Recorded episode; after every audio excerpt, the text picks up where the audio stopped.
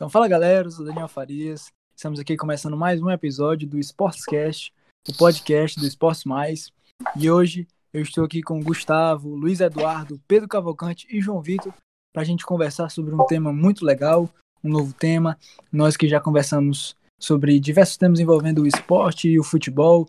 No último episódio nós conversamos um pouco sobre a seleção brasileira, a geração de 2018 e a geração de 2022. E hoje nós vamos falar mais especificamente do futebol brasileiro, nós vamos falar um pouco sobre esse embate entre esses estilos de técnicos do, que o futebol brasileiro é, é, conhece. A velha guarda e a nova guarda. Esse, esse técnico mais moderno, um futebol mais bonito que tem sido alvo de debates, de conversas nos últimos meses, principalmente na última temporada, depois da chegada de alguns técnicos, é, como o Jorge Jesus, que foi campeão brasileiro pelo Flamengo, campeão da Libertadores. E nós vamos conversar um pouco sobre até onde isso pode influenciar no estilo dos técnicos brasileiros? Até que ponto isso pode mudar a forma como os clubes buscam novos técnicos? É, será que vale a pena é, trazer aquele, aquele treinador mais experiente, com aquele estilo de jogo é, um pouco mais da velha guarda? Ou será que vale a pena investir em alguém mais novo, dar crédito a ele, dar confiança para aquele treinador? E é isso que a gente vai conversar um pouco. Então, eu vou pedir para vocês, primeiramente, se apresentarem. Fala galera, eu sou o Gustavo. E aí galera, aqui é o Pedro, tranquilo? Fala pessoal, aqui é o Vitor, como é que vocês estão? E aí galera, beleza? Então, para a gente entrar de fato nesse assunto, eu queria mais uma vez cumprimentar todos vocês que estão participando, o Gustavo, o Luiz, o Pedro e o Vitor.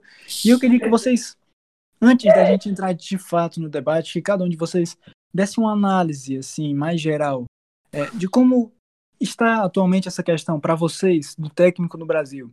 É, vocês acham que realmente a porta está aberta para uma mudança maior nesse quesito de técnico no Brasil? Será que a chegada de Jorge Jesus, esse jeito bonito de jogar do Flamengo, vocês acham que isso tem capacidade de revolucionar? Ou vocês acham que, que a mentalidade dos cartolas do futebol ainda está um pouco acostumada com aquele estilo mais antigo? É, a gente vê aí que existem times e times. A gente vê times como Atlético Paranaense, que tinham o Thiago Nunes, que agora já estão com o Dorival.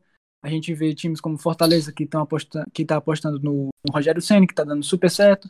E a gente vê times também como o Palmeiras, que foi e contratou um técnico como Vanderlei Luxemburgo, mas que também, é, por mais, é, apesar da sua idade, ele tem trazido é, características é, bem é, modernas aos treinamentos. Então eu queria saber de vocês, qual o panorama que vocês enxergam hoje no Brasil nesse quesito dos técnicos?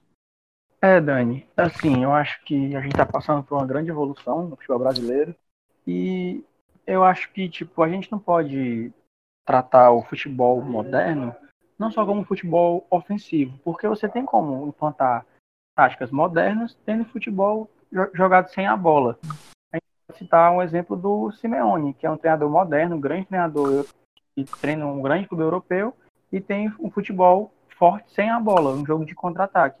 Não necessariamente você precisa ser ofensivo para ser um treinador moderno.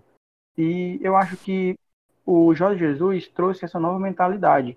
Já que a gente pode lembrar que no ano retrasado, o Palmeiras, campeão brasileiro com o Filipão, jogando aquele futebolzinho, não futebolzinho, mas jogando aquele futebol de 1 a 0, aquele futebol resultadista. E a gente pode lembrar quem foi que o Flamengo trouxe no início do ano. Foi um treinador que joga o futebol exatamente igual ao do Filipão. Trouxe o Abel Braga e viu que não funcionou. Logo, foi em busca de um treinador estrangeiro que trouxesse novas ideias para o time. E, com isso, é, o Brasil é um país que vive muito de modismo. Eu acho que a nova moda agora é treinador estrangeiro. A gente pode, pode, pode ver o, o Havaí trazendo um português, já foi demitido. O, o Santos trouxe o São Paulo também na mesma época que o Jesus, antes que o Jesus, e deu super certo, o time que nem era isso tudo, foi vice-campeão. E acho que esses exemplos é, meio que estão fazendo com que dirigentes com a cabeça no passado pensem um pouco no futuro para não só jogar esse futebol ofensivo, mas jogar um futebol mais moderno, com tático, um time mais organizado. Isso retrata bem o atual cenário do futebol brasileiro acho que dando uma. complementando aí o que o Gustavo falou muito bem, é, a questão do técnico estrangeiro, a gente tem que analisar o tipo de técnico estrangeiro, né? Porque, assim, no Brasil, nós tivemos o Diego Aguirre, né? Que foi treinador do, do Internacional, foi treinador do São Paulo, treinador do Atlético Mineiro. E o Diego Aguirre, ele é da escola uruguaia, né? É uma escola do futebol, futebol reativo, né? Futebol que busca o contra-ataque. E o Diego Aguirre, ele liderou, acho que boa parte do campeonato de 2018 com São Paulo com esse, com essa espécie, com esse tipo de futebol. Só que acabou que ele encontrou times, times iguais. E eu acho que justamente foi isso que interrompeu. Times que, tipo assim, você jogar contra um time reativo, para qualquer time de futebol brasileiro, isso é fácil. Você sabe anular. É, você sabe que o contra-ataque é o ponto forte. Você sabe que a bola aérea é que vai resolver a partida para aquele time. Mas no caso do Jorge Jesus, ele realmente revolucionou. Jorge Jesus e Jorge São Paulo, porque o São Paulo às vezes não é lembrado porque não ganhou o título, mas o São Paulo, assim como o Jesus, revolucionou também, né? Porque eles trouxeram um futebol que o, que o torcedor brasileiro não era acostumado. Tipo, o Flamengo, um time que faz um gol, vai buscar o segundo, vai busca o terceiro, busca o quarto, busca o quinto e assim vai. E você, na, final da, na semifinal da Libertadores de, do ano passado, entre Flamengo e Grêmio, tem uma imagem muito assim, que é o Flamengo ganhando de 3 a 0 né, praticamente liquidando a semifinal. E o Jorge Jesus muito irritado na beira do campo, né? E aí o placar final todo mundo viu, né? 5 a 0 E o futebol brasileiro não estava não tava acostumado com esse tipo de, de, de futebol. Ah, mas o Renato Gaúcho com o Grêmio 2017, tá, mas era mesmo ofensivo? Eu lembro que a final da Libertadores o Grêmio fez 2 a 1 2 a 0 né? E se fechou por total, ainda levou um gol e sofreu muitos riscos durante a partida, né? Eu lembro também de um, acho que as, foram as quartas de finais ou foram as semis. Acho que foram as semis contra o Barcelona de Guayaquil, que o Groi faz aquela defesa milagrosa, né? Que até dá ele o apelido de Milagroi. E o, o Grêmio sofreu muito naquela partida. O Flamengo ele é um time que ele vai muito para ataque, ele sofre muito pouco. E esse foi o grande diferencial do Flamengo ano passado. Os times brasileiros não estavam acostumados a jogar com esse tipo de futebol. Né? O Carilli, que foi técnico do Corinthians em 2017, com aquele com um futebol altamente reativo, futebol altamente reativo, ele foi demitido justamente depois da partida contra o Flamengo, que o Corinthians perdeu de 4 a 1 E o Flamengo saiu goleando todo mundo. Então, assim, o, o brasileiro, os times brasileiros não estão acostumados com esse tipo de futebol. Eram para estar. Nos anos 90, era assim, existiam mais Flamengos. Ultimamente não, ultimamente, e se os técnicos não mudarem, né? Eu acredito que do futebol brasileiro atual, acho que só o Thiago, é, Thiago Nunes, Fernando Diniz, Rogério Senni, acho que só esses três que buscam o futebol de forma mais de forma mais ativa, o futebol que vá para cima. E o Renato Gaúcho, querendo ou não. Acho que é, acho que esses quatro são os que buscam futebol assim de forma mais ativa. Buscam se esperar mais no Flamengo. Eu também concordo com vocês. Acho que técnico é uma função assim que está sempre em constante evolução e que eu acho que tanto essa velha guarda tem o que aprender com essa geração mais moderna, quanto essa geração moderna tem o que aprender com a velha guarda. O próprio Vanderlei Luxemburgo, em uma entrevista que eu sinceramente não me recordo para quem foi, disse que ele tenta estar em constante evolução que ele sabe que ele entende um pouco mais de futebol, mas que ele entende que os tempos mudaram, então, querendo ou não, ele tem que se atualizar um pouco mais, tem que criar novas táticas, essas coisas. E o Jorge Jesus foi um treinador que, querendo ou não, elevou o patamar aqui no Brasil. E ele não elevou só o Flamengo, ele, querendo ou não, elevou os outros técnicos também. Porque ele fez com que os outros técnicos falassem: Poxa, se aquele cara tá ganhando tudo, eu tenho que ser um excelente técnico para ganhar dele. Então ele tá elevando o nível, o patamar do futebol brasileiro. E o Sampaoli, a gente tem que enaltecer muito o Sampaoli, porque o Flamengo realmente tem uma seleção, tanto os 11 iniciais como os jogadores do banco, mas o Santos com um time não mediano, mas um time bom, não um time ótimo como o do Flamengo, conseguiu a vice-colocação. E provavelmente se o Flamengo não tivesse um Jorge Jesus da vida, aquele Santos tinha pontos e fez uma excelente campanha digna de título. Porém, tinha um Flamengo de Jorge Jesus que estava muito inspirado. E eu vejo que os tre... eu concordo plenamente com o Vitor nisso, que os treinadores do, futebol brasileiro que mais estão nessa modernidade, podemos dizer assim, é o Renato Gaúcho, que apesar de ter um pouco da velha guarda, tem um estilo de jogo ofensivo, um bom estilo de jogo. É bonito ver o Grêmio jogar. O Thiago Nunes, que fez um excelente trabalho no Atlético Paranaense, Agora no, no Corinthians ainda não encontrou realmente assim, não está conseguindo fazer o time engrenar, mas provavelmente quando conseguir vai virar uma potência. E o Ceni que está com Fortaleza aí desde um projeto que veio da Série B para a Série A sul-americana, um excelente técnico. Bom, eu acho o seguinte, eu acho que é um pouco também perigoso a gente avaliar assim, porque é muito importante a gente notar que o futebol vem evoluindo é, dos anos 90 para cá. A gente evoluiu muito. O nível dos jogadores, querendo ou não, principalmente na Europa, se equivaleu muito. Não no futebol brasileiro, claro, porque há uma disparidade de quem tem mais dinheiro, de quem não tem, somente na Série A. Só analisar aqui quanto ganha o Flamengo e quanto ganha, por exemplo, um CSA, não tem como é, avaliar direito. Mas eu acho que eu acho que realmente Jesus ele veio com essa, esse esquema e deu certo. Mas também a gente tem que lembrar que o elenco do Flamengo é um elenco dos sonhos também. Porque o próprio nesse ano, o Atlético Mineiro investiu no, no treinador estrangeiro e não deu certo. Foi completamente. O Atlético Mineiro foi eliminado pelo Afogados da Copa do Brasil. Então, não, não é só o resumo, não é contratar treinador estrangeiro. É como o Vanderlei Luxemburgo, como o Pedro falou. É um treinador que, mesmo sendo da velha guarda, por exemplo, ele está apto para estudar e aprender sobre futebol moderno. Aprender com esses treinadores. Rogério Ceni, Thiago Nunes, que eles estudam, eles estão estudando muito, porque o, o mercado é isso, ele está mudando. Ele necessita de novas táticas, novos nomes. E mesmo aqueles que estão na velha guarda, eles podem aprender e evoluir. Tanto que o Vanderlei Luxemburgo está aí no Palmeiras, ele está fazendo um trabalho interessante também. Eu acho que o torcedor brasileiro ele tem uma espécie de trauma que vem desde o ano de 1982, né? Porque assim, o Tele Santana, ele talvez tenha sido o treinador que mais implementou na seleção brasileira a questão do futebol bonito, né? Do futebol arte, do futebol brasileiro, como ele é, na sua essência. Mas acabou que não ganhou a Copa. E aí a seleção brasileira vem ganhar a Copa de novo em 94. Com o futebol, não vou dizer feio, porque é injusto com aqueles jogadores. Mas um futebol totalmente assim, é um futebol reativo, um futebol defensivo, né? Era quatro meio, é, eram quatro meio, meio campistas e só dois atacantes na frente, né? Era tipo, eram dois atacantes baixos, tudo mais. Era um, era um time muito forte.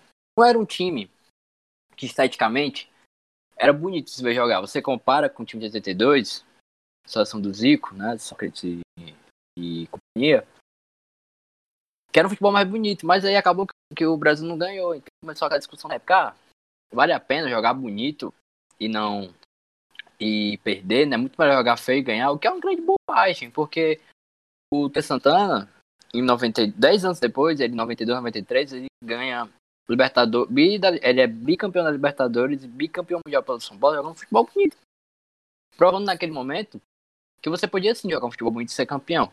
Acontece que são coisas do futebol. O Brasil foi eliminado por uma fatalidade. Todo mundo fala, mas eu acompanhei a reprise daquele jogo entre Brasil e Itália, aquele fatídico jogo entre Brasil e Itália, e o Brasil jogou, o jogou muito bem. Né? Foram assim, lances capitais que saíram da Itália. Não foi uma partida.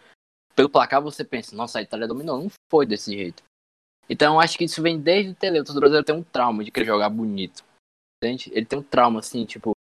Porque o pessoal fala muito do Jorge Jesus do Flamengo, mas o Tite em 2015 com o Corinthians também tinha um time muito bom, né?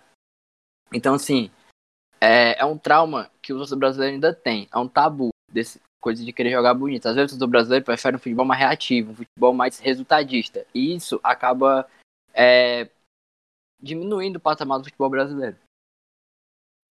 Eu acho que a gente não pode confundir o futebol moderno com o futebol jogado de forma bonita, porque como eu já falei no início, há o futebol moderno reativo. E a gente pode citar como exemplo o Flamengo e Vasco do ano passado. Aquele jogo foi 4 a 4 um grande jogo.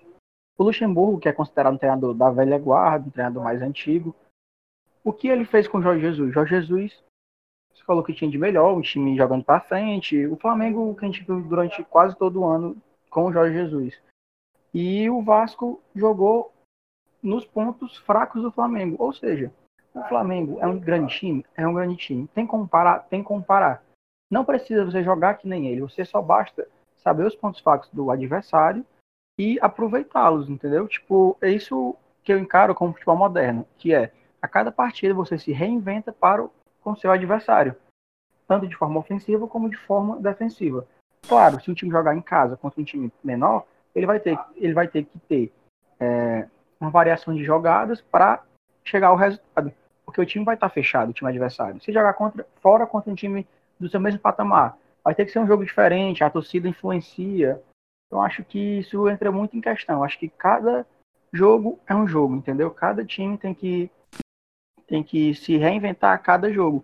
E é isso que o Luxemburgo fez. E eu acho que sim, isso é um pensamento moderno. Aquele jogo foi 4 a 4 não foi por acaso, não foi sorte do Vasco. O Vasco mereceu, o Vasco merecia, chegou um ponto do jogo que o Vasco merecia a vitória em cima do Flamengo. O time Flamengo tem mais qualidade, qualidade de jogadores. Por isso, assim, na minha opinião, eu acho o trabalho do São Paulo mais difícil do que foi o do Jesus. O Jesus chegou em um time que era um time já que o Abel Braga não conseguiu fazer aqueles, aqueles caras incríveis jogar e o Jorge Jesus é um grande treinador e conseguiu. O São Paulo tirou praticamente, eu não digo leite de pedra, mas foi quase isso. Ele pegou no, no início da temporada um Jean Mota que jogava de lateral no Santos para ser o artilheiro do time, os melhores jogadores da, do, do Paulista. O Jean Mota caiu depois de produção porque não é tudo isso. Mas você vê um, que um treinador moderno, com treinamentos modernos, com pensamentos modernos, como ele evolui um jogador comum. Eu acho que isso fica bem estampado nesse caso do Santos. E é praticamente isso. Eu acho que não adianta trazer um treinador qualquer só porque ele é estrangeiro. Citei o caso do Havaí, citaram o caso do Atlético Mineiro. E tá aí. O Dudamel, o Dudamel, né? O Rafael o, du... o, o Dudamel sequer é um treinador que joga futebol moderno para frente. Ele joga futebol reativo. A Venezuela foi bem na Copa América jogando futebol reativo. O Fábio Carilho foi campeão em 2017 jogando futebol reativo. Aquele futebol não era moderno? Para mim, sim, era um futebol moderno. O futebol moderno não pode ser taxado como jogar para frente, jogar para cima. Futebol moderno é práticas variadas, diferentes, se adaptando a cada jogo. Isso é o meu ponto de vista, claro. Você sabe Eu acho. Criou-se essa ideia de que futebol bonito, é, futebol moderno é simplesmente futebol bonito. Pode ser também, mas não é só isso. Uma coisa que eu achei interessante que o Gustavo falou, que eu acho que antigamente é, tinha, tinha esse certo comodismo dos treinadores brasileiros. Tinha aquele estilo é, é, da velha guarda e o futebol brasileiro se resumia àquilo. É, é, ganhava o que fazia daquela forma o melhor. Não significava que o time campeão era o time que jogava bonito. Claro, existiram times que jogaram bonito. Existiram é, é, encaixes entre técnico e, e equipe que deram muito certo, que funcionaram. Mas durante muitos anos, eu acho que principalmente depois do, do ano 2000, a gente teve muitos campeonatos brasileiros que, que era esse rodízio daquele mesmo estilo de jogo. Aí a, tivemos alguns lampejos. É, a gente tem Santos de Neymar, a gente tem, enfim, agora o Flamengo. Mas o que eu acho é que, justamente, eu acho que o futebol moderno. O Cruzeiro também, né? O Cruzeiro, exatamente, exatamente. Eu acho que o futebol moderno, o técnico moderno, não é simplesmente o técnico que joga bonito, mas é, é o técnico que ele vai buscar se aprimorar, ele vai buscar sair ali daquele seu comodismo para tentar é, é, entender mais e tentar, a partir desse conhecimento, aplicar aquilo no, no campo de jogo. Não estou dizendo aqui que todo técnico que simplesmente só estuda ele vai ser um bom técnico. Tem, a gente sabe que tem é, aquele estilo técnico, o cara que sabe passar o conhecimento dele para os seus atletas e fazer um atleta é, que não é tão esperado, né, como você falou, e o Giamota, render. Eu acho que tem um pouco de cada. E eu também acho que criou-se um, um, um, vou abrir aqui aspas, um fetiche do futebol brasileiro pelo técnico estrangeiro. Eu acho que é, o Jorge Jesus foi um, um, achado muito importante. Eu acho sim que, que toda essa questão do futebol praticado pelo Flamengo, que pode sim revolucionar, pode mudar a forma do, do, dos times brasileiros enxergarem os técnicos, mas eu não acho que isso precisa ser obrigatoriamente estrangeiro. A gente tem técnicos aqui que tem esse estilo é, moderno, que buscam estudar. A gente tem técnicos aqui que tem esse estilo e que não são ainda tão valorizados. Eu acho que antes de você procurar é, entupir os times de treinadores estrangeiros, treinadores estrangeiros, treinadores estrangeiros, você deve também é, buscar capacitar os treinadores brasileiros com essas tendências e para que assim não tenha essa necessidade de você ir lá fora atrás de um, de um treinador. Vocês podem comentar um pouco aí É, também. ta- é tanto que o Brasil, sem nunca ter contratado nenhum técnico, a seleção brasileira, sem nunca ter contratado nenhum técnico, nenhum técnico estrangeiro para assumir o cargo, é a maior campeã de Copas. Tem cinco Copas do Mundo. Eu acho que isso mostra que o brasileiro sabe sim ser técnico e que eu concordo com o Dani que tem esse certo feitiço pelos estrangeiros. Principalmente depois da vinda do Jorge Jesus e Paulo para cá. E só um, um adendo, é, que tem tipo esse mito que treinadores do passado não têm pensamento ofensivo. Tem caras do passado, assim, entre aspas, que têm pensamento ofensivo. Tem o Cuca, Dorival Júnior. São treinadores que são marcados por fazer trabalhos de boa organização ofensiva. Mas a gente pega uma organização ofensiva feita por Dorival Júnior, não deu certo em São Paulo, no próprio Flamengo ele não foi tão bem, tá agora no Atlético, tá tendo dificuldade para impor sua forma de jogar. Aí você compara uma organização ofensiva de um Jorge Jesus, treinador consolidado na Europa e agora veio para o Brasil, com a do Dorival. Claro que a organização ofensiva do Jesus vai prevalecer justamente por isso. Não adianta você jogar para frente de qualquer jeito. Você precisa estudar, precisa rever táticas, rever forma de jogar. É, é um, um milhão de fatores que faz um time ser campeão ou não, ser vitorioso ou não. Acho que não passa só pelo o jeito moderno do treinador. Acho que esse é o ponto principal. Eu acho que cada técnico tem que saber usar as peças que tem, né? Porque, na minha opinião, não é todo Justamente. mundo que pode ter um, um time como o do Flamengo, que tem 11 caras muito bons dentro de campo e um banco excelente. O técnico tem que saber usar as peças que tem. É, por exemplo, a gente somos aqui do Ceará, né? Vamos usar como exemplo o Ceará. O Ceará pode jogar contra o Floresta, futebol moderno, impondo o ritmo de jogo, marcação, pressão, posse de bola. Agora, se for enfrentar um Flamengo no Maracanã, provavelmente não vai ter o mesmo, o mesmo efeito, né? Porque são situações diferentes de jogo. E eu acho que a modernidade no técnico está em ele se inovar a cada partida. Por exemplo, contra o Floresta usou um estilo, uma tática de jogo diferente, contra o Flamengo usou outra. Para mim, essa é a modernidade. É o técnico se reinventar para cada partida. Exatamente isso. É exatamente isso. Tu meio que explicou tudo o que eu falei de forma perfeita. É exatamente isso que eu considero futebol moderno. Futebol que é um camaleão, que a cada, cada partida ele tá pintado de uma cor diferente, o time, entendeu? Não, eu, eu concordo plenamente com o que vocês disseram, né? Eu acho que se comprova muito com o time do Corinthians campeão brasileiro em 2017. Por Verdade. muitos foi taxado como a quarta força, que até virou marketing do Corinthians depois, por ser considerado um elenco muito inferior do São Paulo, Santos e Palmeiras. E o time se tornou o primeiro time a ser, ser passar o primeiro turno inteiro invicto. Então foram 19 partidas sem perder. E aquilo lá foi revolucionário para 2017, porque ninguém tinha chegado nem perto disso, se eu não me engano. E mesmo com alguns lampejos no final, mesmo com um elenco, claro, meio discutível de- no papel, o Corinthians foi campeão com sobras. E isso se comprova pelo estilo de jogo do Fábio Carilli. Eu acho que esse exemplo do Corinthians é realmente o treinador saber usar as peças que tem, né? Exatamente.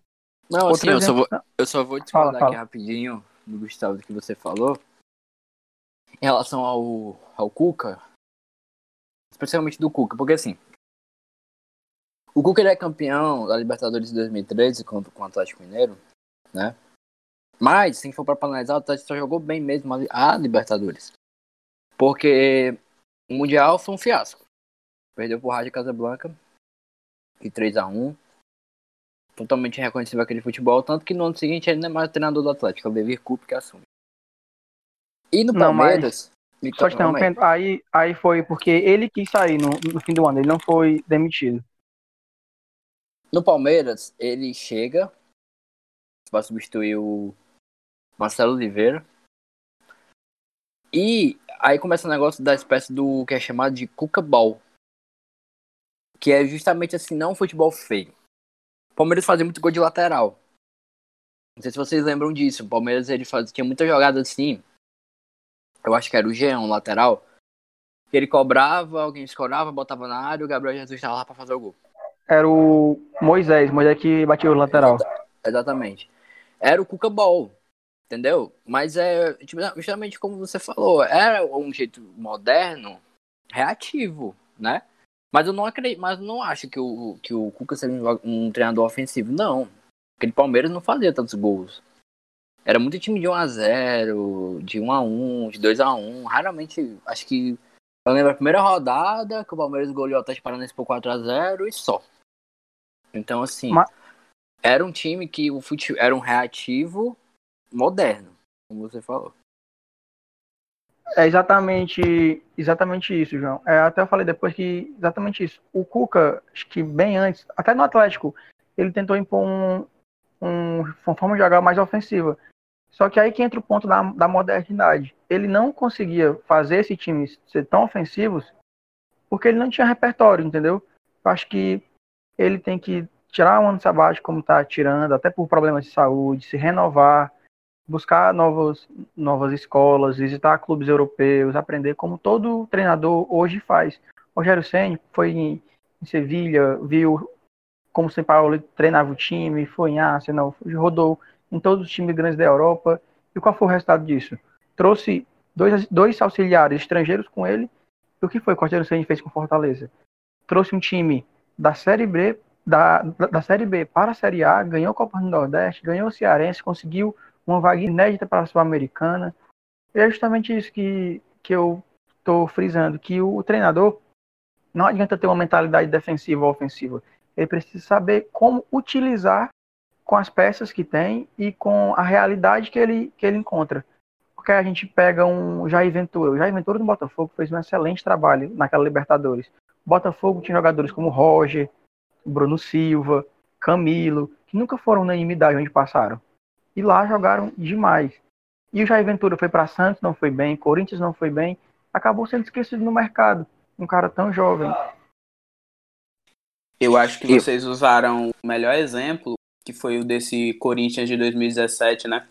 Que mostra um treinador que, com futebol assim, na tática do contra-ataque, conseguiu ser campeão brasileiro.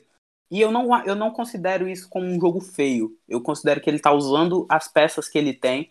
E que não é um jogo feio, porque querendo ou não, é um jogo bonito defensivamente. O time conseguir se defender os 90 minutos e no contra-ataque achar uma bola é bonito. Não é aquele futebol vistoso, mas é um futebol bonito. É um, é um jeito de jogar aceitável. É assim que os times considerados pequenos acabam vencendo os gigantes no futebol.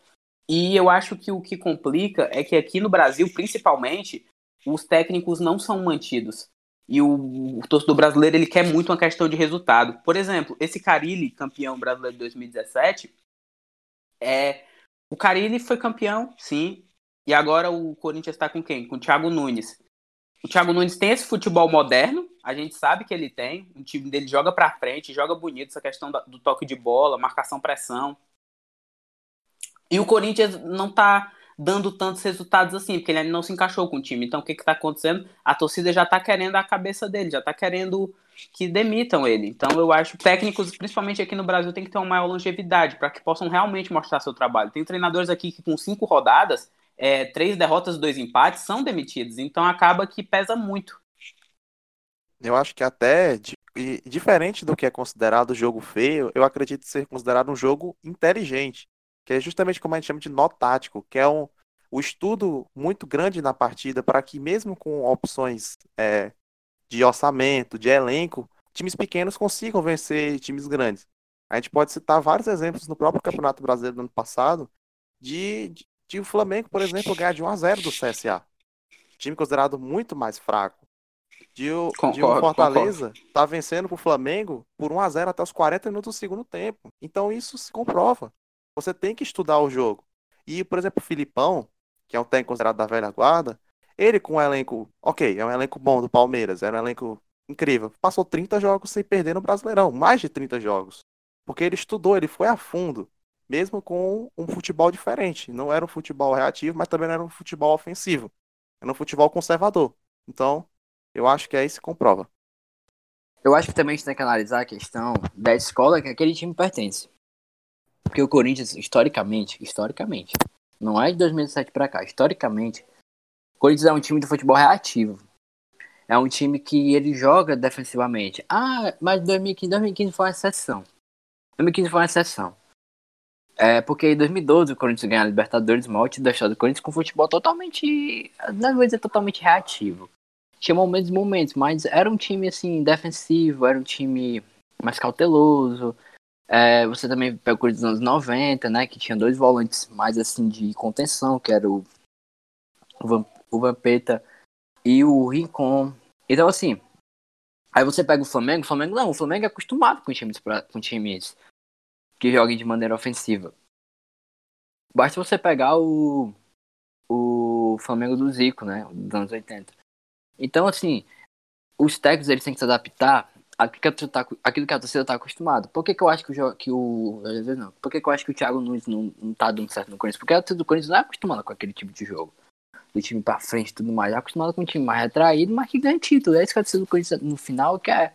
Em 2017, quando o Carilho assumiu o Corinthians, o Corinthians era tido como a quarta força. E acabou sendo campeão paulista e campeão brasileiro. Então, era um futebol que o Corinthians está acostumado. Eles não reclamam disso, eles acham bom. Aí estão estranhando agora, mas o que o, que o Thiago Nunes faz é certo. Acontece que o jogador do Corinthians, a mentalidade corintiana, não condiz com aquilo. Porque o, uma coisa que eu acho interessante é que. Na verdade, não é uma coisa que eu acho interessante. É, eu vou falar um pouco em defesa dos técnicos, certo? Da classe dos técnicos. O que eu acho que acontece no Brasil é que, assim, não só no Brasil, isso é, isso é algo que eu até comentei. Eu acho que o técnico não adianta só ele ser estudioso. Ele precisa ter um bom relacionamento com seus atletas, ele precisa desenvolver suas ideias de jogo, tirar do papel, né, e colocar em campo. Eu acho que esse é um trabalho que não é rápido. Eu acho que esse é um trabalho que tem que se desenvolver, é, ser com com muito trabalho, com um trabalho árduo, um trabalho muitas vezes é, que não, não é instantâneo. Óbvio que em alguns casos o encaixe acontece de forma muito boa e muito rápida, como o Flamengo de Jorge Jesus. Em pouco tempo, é, o estilo de jogo do técnico, é, os jogadores assimilaram aquele estilo de jogo, entenderam e o time fluiu. Tanto que a gente viu que o Jorge Jesus não começou em 2019 à frente do Flamengo. E mesmo chegando durante a temporada, ele conseguiu revolucionar a maneira de jogar do Flamengo e o Flamengo foi muito bem. É, não é à toa que foi campeão brasileiro e campeão da Libertadores.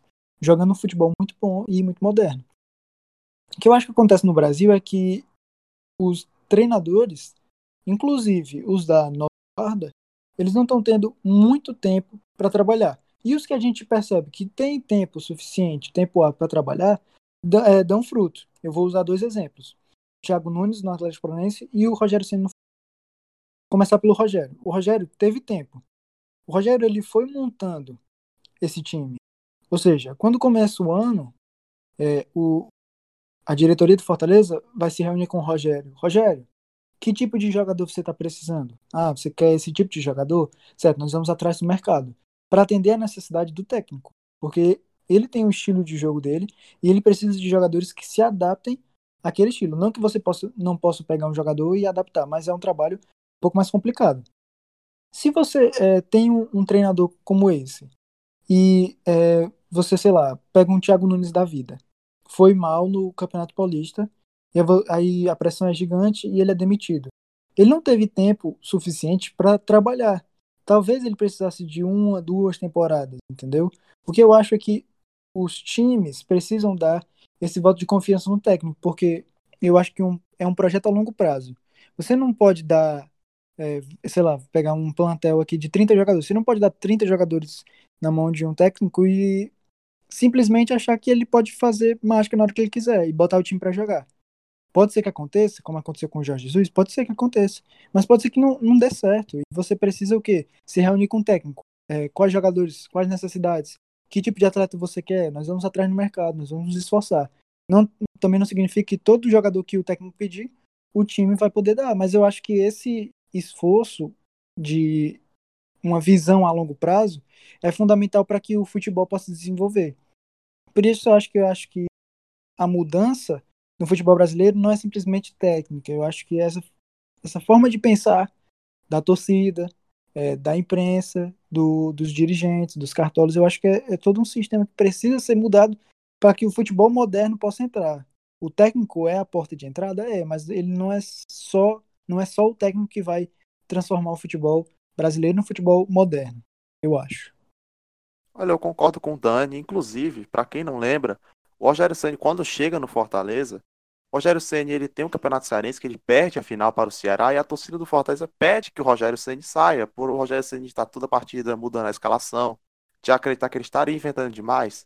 Mas não, a, dire... a diretoria do Fortaleza insistiu no Rogério Senna e o que aconteceu? O Fortaleza se tornou o primeiro time do Nordeste a ser campeão da Série B nos pontos corridos. Foi para a Série A. Começa estreando, perdendo de 4 a 0 pro Palmeiras. Termina em nono lugar e vai para a Sul-Americana. Sem insistência no trabalho. É você ter uma mudar a mentalidade, acreditar no trabalho do, do cara. O Thiago Nunes não tá fazendo um bom trabalho no Corinthians? Não tá. Mas não é só a culpa do Thiago Nunes. Os jogadores não estão fazendo o que eles, eles, o que eles são pagos para fazer direito. Não que eles sejam ruins, mas porque não, não, não tá rendendo. Às vezes, tudo bem, acontece. Não rende, tem que sair mesmo. Mas tenta dar mais uma insistência, porque é um campeonato paulista é muito menor para um Corinthians do que é um campeonato brasileiro, do que, ele, do que é uma Libertadores. Infelizmente o Corinthians já foi eliminado, né? Mas, por exemplo, você vai que ele perde o Paulista ele na primeira fase e ganha o brasileiro, igual, igual alguns treinadores já aconteceu. Você sabe. E eu acho que, para mim, cada jogo é um jogo e que os treinadores podem, numa mesma partida de futebol, tanto terem o futebol ofensivo como o futebol conservador. Vou pegar como exemplo o Ajax do ano, do ano passado, 2019. Aquele Ajax que encantou o mundo, semifinalista de Champions League e que por pouco não vai para a final. Para mim, devia ter ido. E, eu, e o Ajax era um time que jogava o futebol moderno para frente, bonito, e depois que fazia um gol, usava do futebol conservador. É, se, se fechava e tinha que segurar resultados, porque querendo ou não, você tá jogando uma fase de mata-mata contra um Real Madrid e você tá ganhando, faltando 20 minutos. Para que você vai tão para frente assim, sabe? Tem que ser conservador. Então eu acho que o técnico tem que saber a hora certa de usar, porque não existe uma filosofia de futebol certa, uma filosofia de futebol errada. Futebol é futebol, jogo é jogo e tudo depende do que está acontecendo no decorrer da partida. E é, é isso, e trazendo um exemplo de um futebol totalmente é, antigo, velho e ultrapassado, aqui no, no Ceará, o Ceará no ano passado estava desesperado atrás de um treinador, já que o Anderson Moreira vinha de péssimos resultados. Trouxe Adilson Batista, treinador já rodado no Cruzeiro, um pouco, digamos que, consagrado no Cruzeiro, mas nunca fez um grande trabalho na sua carreira. O Ceará trouxe, o Adilson foi nada bem, sempre mexia muito errado, o time era sempre naquela jogando para trás. O Ceará em casa nunca ia para cima. E como o João Vitor falou, o time realmente tem identidade. E o, com o Ceará, com o Wilson Batista, o Ceará tem identidade em casa, mesmo contra times maiores. Acho que se for Ceará e Real Madrid, a torcida do Ceará vai querer que o Ceará ataque em casa. Ataque e ataque, porque esse é, a, é o sentimento do torcedor do Ceará, que em casa tem que ir para cima. E o Adilson não conseguia implantar isso, nem dentro nem fora de casa. Tem um jogo muito marcante, que era Ceará e Flamengo. Flamengo, bicho papão de todos os times. O Flamengo amassando o Ceará. E no fim do primeiro tempo, o Ceará fez um gol com o Thiago Galhardo. No fim do segundo, no fim do primeiro tempo, o Adilson tirou o Galhardo no intervalo, colocou mais um zagueiro. No segundo tempo, o Flamengo fez 4 a 1 no Ceará. Aí que tá. Esse é o pensamento totalmente antigo de tirar um atacante, colocar um zagueiro achando que vai segurar um time daquele. Não vai. O time, um time do Flamengo vai envolver o adversário, vai envolver um, dois, três, quatro, cinco zagueiros. Ele podia colocar os 11 zagueiros ali no time do Ceará que não ia segurar o Flamengo do jeito que vinha jogando. Tinha que continuar do jeito que estava.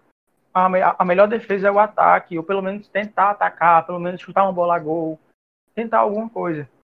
E também falando um pouco de, de injustiças no futebol, esse negócio de longevidade que o Pedro estava falando, é o Fernando Diniz também é um treinador muito injustiçado. A gente pode lembrar que o Atlético que o Thiago Nunes consolidou como campeão da América da Copa Sul-Americana, o Fernando Diniz que começou aquele trabalho. O Fernando Diniz foi o treinador que arrumou ali a, a casa e, e não tirando o mérito do Thiago Nunes, longe disso, mas o Diniz contribuiu muito. E o Diniz foi para o Fluminense. O Fluminense amassava os adversários, mas não conseguia fazer gol por falta de qualidade dos jogadores. Acabou caindo na conta do Diniz, tudo bem. Chega um momento que fica insuportável, realmente. E ele foi demitido. Contratou um treinador totalmente antigo, Oswaldo de Oliveira. O time foi pior. Oswaldo brigava com o jogador, porque queria jogar para trás e, e, e, os, os jogadores não aceitavam. O treinador tem que aceitar a forma de jogar do time, porque antes dele chegar, já tinha um time ali, já tinha um elenco, já tinha jogadores que jogavam junto há bastante tempo. Ele não pode mudar isso radicalmente, é uma questão de tempo. O próprio Jorge Jesus no Flamengo, quando chegou, quase foi eliminado da, da Libertadores pelo, pelo Emelec, perdeu 2 a 0 lá, inventou o Rafinha no meio campo. É, inventou assim, a gente fala agora, mas na época era o que ele tinha que fazer. Não tinha muito o que fazer. O time do Flamengo não tinha esse elenco todo, tinha muita gente lesionado. E é justamente isso. E agora a gente pode ver o Diniz no São Paulo.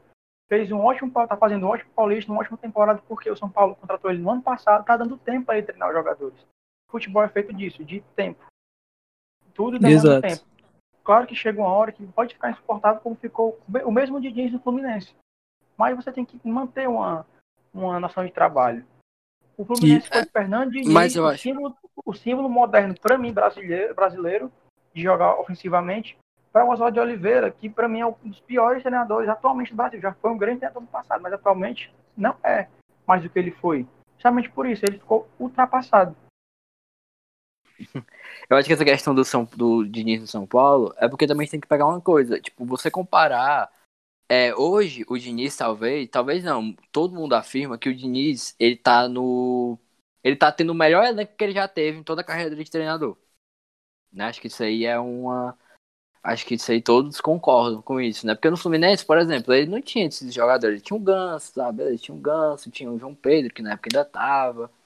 É, acho que tinha o próprio Everaldo também, que depois soube o Corinthians. Mas agora ele tem Daniel Alves, ele tem Alexandre Pato, ele tem Vitor Bueno, ele tem Igor Gomes, enfim, ele tem uma. Ele tem um elenco muito bom na mão dele, né? E ele vinha fazendo realmente um grande trabalho. Acho que não só a questão do Oswaldo de Oliveira, mas também, tipo, muitos técnicos, tipo, como Abel Braga, é, é, o próprio Levi Coupe, né, que recentemente se aposentou, o Murici Ramalho, que também se aposentou, mas ele foi problema de saúde, né? O Murici que também não jogava um futebol assim vistoso, né? O São Paulo tricampeão não era o São Paulo que você olhava e dizia que grande time. Mas o que acontece? O Luxemburgo, ele tinha tudo para estar nessa linha de, de técnico assim esquecido. O que, é que, o que é que ocorre? O Luxemburgo, ele até chegar no Vasco ano passado, o último trabalho dele tinha sido, me corrijam se eu estiver errado, mas eu acho que foi 2017 pelo esporte. Foi, foi o esporte. Começou super e, bem, depois caiu. Exatamente. Mas aí ele ficou de 2017 até 2019, né, acho que, que um ano e meio, acho que ele foi demitido na metade do campeonato pelo esporte. Ele, se, ele começa a se reinventar. Ele, ele aceita que aquelas ideias dele, tipo assim, não condizem mais com o futebol de hoje. O Luxemburgo é o técnico muito vencedor. Eu acho que é o técnico que mais ganhou o Campeonato Brasileiro na história. E e ele, ele se ace... e ele diz assim, poxa, eu tenho que dar um jeito, dar um jeito assim de me reinventar. Ele faz um excelente trabalho no Vasco, porque o Vasco, assim, com todo respeito, mas é um elenco que não, é nem de, não condiz nem de longe assim, com a história do Vasco, né? Tem até alguns bons jogadores, como o Fred Guarim, é, o Thales Magno, né, o Rossi e tudo mais. É, o Lano Castan também é um ótimo zagueiro, mas assim, ele faz um ótimo trabalho com o Vasco, de muitos até acharam assim, nossa, se o Luxemburgo tivesse chegado antes, talvez o Vasco estivesse almejando uma vaga na Libertadores, né? Por que não? E aí, fica naquela expectativa, o Palmeiras contrata o Luxemburgo. Aí agora não, agora ele tem um elenco muito mais qualificado, né? Ele tem peças assim, Dudu, Rony, Luiz Adriano, seleção, nível seleção brasileira. Então eu acho que assim, os treinadores mais antigos da velha guarda, eles têm que pegar o Luxemburgo como exemplo. O Luxemburgo se reinventou. Ele aceitou que aquelas ideias dele não condizem mais com o futebol de hoje em dia. Eram ideias boas naquele tempo, naquele tempo eram, mas hoje em dia não cabe mais. Foi muito, realmente, muito rico esse debate, essa conversa sobre essas perspectivas que a gente chegou a algumas conclusões como que não é unanimidade que o futebol moderno obrigatoriamente tem que ser um futebol ofensivo, de gols, de goleadas. A gente pode fazer o futebol moderno de outras formas, e a gente também comentou sobre a necessidade de, de clubes e torcedores compreenderem que a filosofia do futebol moderno não é apenas algo que vai vir do treinador, é, é um conjunto da obra. Né? Atletas, comissão técnica, diretoria, acho que tudo tem que caminhar para isso. E a gente tem, é, entrando mais agora da, da exemplificação, que a gente pode comentar sobre alguns técnicos dessa nova guarda, desse novo estilo do futebol moderno. A gente pode comentar alguns, a gente já comentou sobre alguns durante o nosso programa, a gente falou sobre Rogério Senni, Fernando Thiago Nunes, muitos outros. E a gente também, é, para quebrar esse estigma de que esses treinadores novos, entre aspas, eles têm esse, essa questão do futebol ofensivo, atacar, atacar, a gente tem o exemplo do Odair Helman, que começou no Internacional como um, um, com um estilo mais defensivo, agora no Fluminense já está passando para um estilo mais ofensivo. Se vocês puderem comentar sobre o caso do Odair e sobre mais algum caso de algum técnico que vocês quiserem é, pontuar mais alguma coisa, algum técnico que vocês acham. Pode ser inclusive um técnico da velha guarda, como o Luxemburgo, que, que vocês enxergam essa capacidade dele se tornar é, um técnico que eu vou usar uma nomenclatura aqui, reciclável, um cara que, que estuda, né, que se prepara. Eu acho que assim, a questão do, do, do Odaí, ela pode servir de exemplo para um cara que eu vou falar já já. Mas o Odaí, ele surgiu muito bem internacional, né? Até uma grande surpresa, porque ele pega o internacional na Série B, uma Série B que o Internacional não foi tão bem, né? O Internacional subiu, eu acho que ele subiu nem como campeão. Acho que, acho que o campeão daquele ano foi até o América Mineiro. E ele continua Internacional em 2018, leva o time para Libertadores, o que é muito difícil você, um, um time grande. Um time grande, quando ele, quando ele é rebaixado, no ano seguinte se espera que ele, que ele primeiro ele pensa em não cair de novo, né? E depois ele almeja mais coisas. Mas não, o Internacional ele já subiu já para Libertadores e chegou até, umas quatro, até as quartas de finais contra, o, do, contra a equipe do Flamengo. E o Godaí, ele viu que, tipo assim, o futebol brasileiro no momento, ele não tem espaço para esse tipo de treinador, né? Do futebol reativo. Não tem. Você vê que hoje os, é, os times buscam técnicos, assim, ofensivos. Então ele mudou a sua concepção. É aí que eu acho que o Jair Ventura deveria fazer a mesma coisa.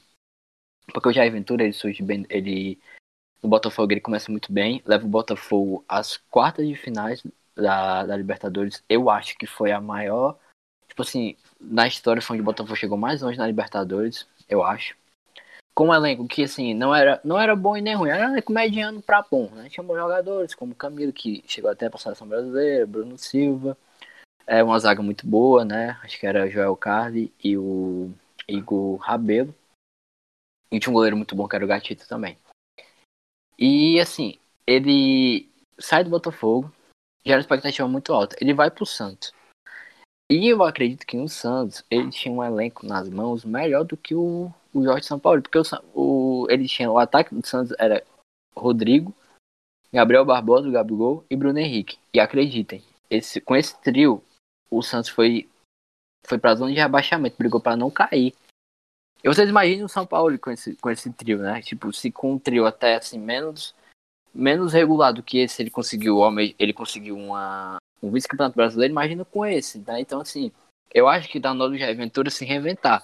Ele, que ele, ele plantou o mesmo tipo de futebol que ele jogava no, no Botafogo, no Santos. Mas no Santos ele não tinha o Gabigol, ele não tinha o Rodrigo, ele não tinha o Santos, ele não tinha esse jogador de muita qualidade. Que não são jogadores que são acostumados a jogar desse jeito, são jogadores que são acostumados a jogar de forma que vai pra. De forma assim, não tem um pejorativo, que vai para cima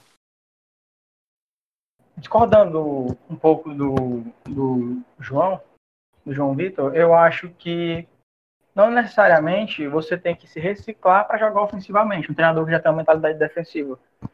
Tipo, para mim a reciclagem pode ser uma reciclagem defensiva. Tipo, ele pode se reciclar para ter novas ideias de como jogar reativamente. Não necessariamente, tipo, você tem que deixar de ser reativo porque o mercado pede isso para ser um treinador que joga ofensivamente. Até porque, imagina, se os 20 clubes da Série A jogar todos ofensivamente, vai ser todo jogo 5x4, como foi aquele Fluminense e Grêmio.